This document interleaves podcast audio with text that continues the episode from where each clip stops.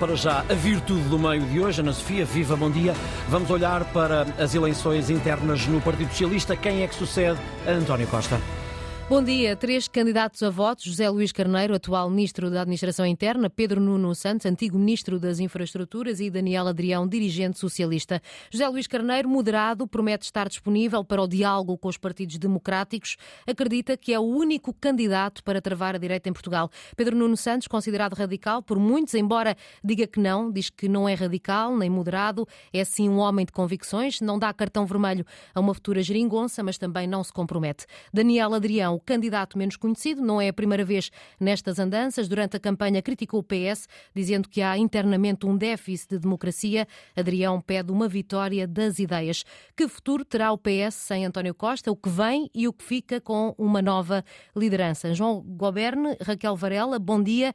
Comece por si, Raquel. Estas são eleições particularmente importantes porque a escolha do novo líder do PS pode determinar a vitória nas eleições de 10 de março. Bom dia, Ana Sofia, João e a todos os ouvintes da Antena 1. Eh, eu acho que estas eleições são particularmente importantes pela crise política que Portugal atravessa. Tem-se tentado passar a ideia, eh, sobretudo quem está ligado às instituições, que Portugal passou por uma crise política, mas é uma democracia parlamentar sólida.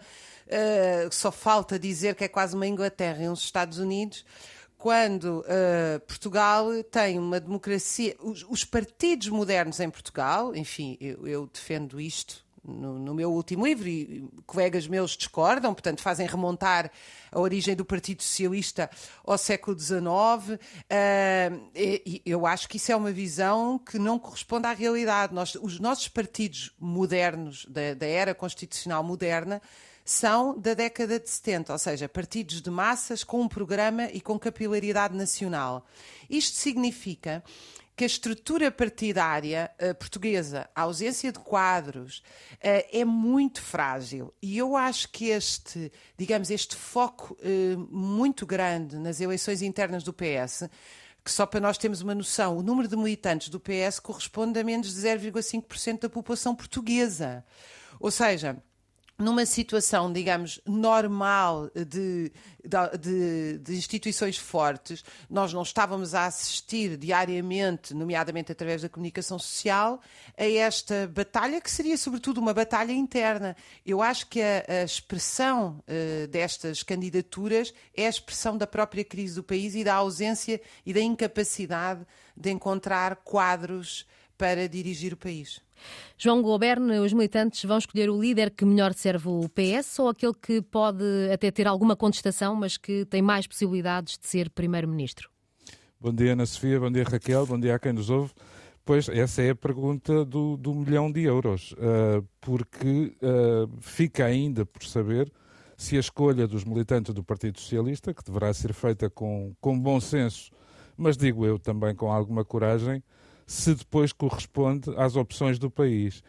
O, o, para mim, o mais complicado para o futuro secretário-geral do Partido Socialista será a forma como vai lidar com, uh, eu chamei-lhe, o imposto sucessório da herança de António Costa. Ou seja, uh, até que ponto é que quer aproveitar o bom que foi feito e até que ponto é que consegue afastar-se do, do mal que correu uh, em, em determinados e vários e múltiplos aspectos esta gestão da maioria absoluta. Em qualquer circunstância, parece-me que uh, os campos ficaram claros, ou seja, as propostas de Pedro Nuno Santos são diferentes das propostas de José Luís Carneiro e ambas são diferentes das propostas de Daniel Adrião, que parece que, enfim, não terá muitas hipóteses de, de chegar a, a secretário-geral o objetivo principal, mais do, que, mais do que a unificação do partido, porque eu acho que essa se fará com alguma naturalidade, uh, será que uh, a história registre o empate e que haja uh, nos 10 secretários-gerais efetivos, já contando com o próximo, haja um quinto a chegar ao lugar de primeiro-ministro. Até agora, quatro chegaram, cinco não chegaram.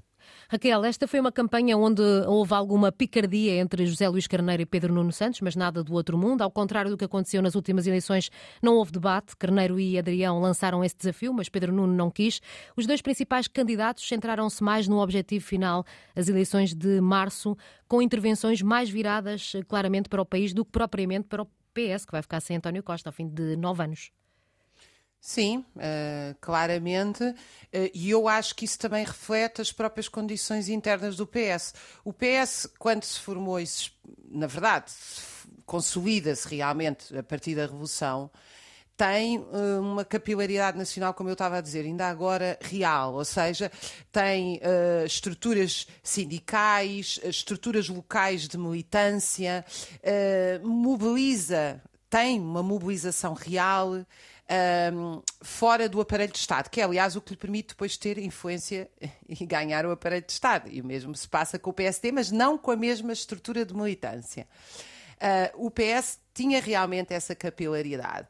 Eu, eu tenho muitas dúvidas hoje que, uh, primeiro, tenho uma, tenho uma certeza absoluta, o GT, uh, em que o PS dirige politicamente está muito reduzida, o número de sindicatos e o número de estruturas militantes estão muito reduzidas e, portanto, eu acho que esta ausência de debate dentro do PS também reflete uma ausência de militância dentro do PS, porque os tais 50 mil militantes ou menos, a esmagadora maioria deles, nem militantes são no sentido clássico do termo, e daí este foco mais, digamos assim, para fora qual, qual seria o para dentro? É a pergunta que eu deixo no ar.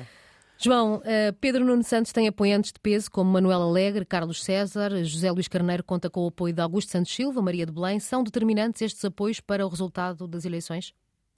Com a inteira franqueza, parece-me que não. Uh, acho, que, acho que, pronto, as comissões de honra, as comissões de apoio uh, são mais uh, para impressionar do que para ter, do que para ter verdadeiras consequências. Uh, eu, acho, eu acho é que os campos, mesmo sem debates, os campos ficaram perfeitamente claros uh, relativamente às propostas.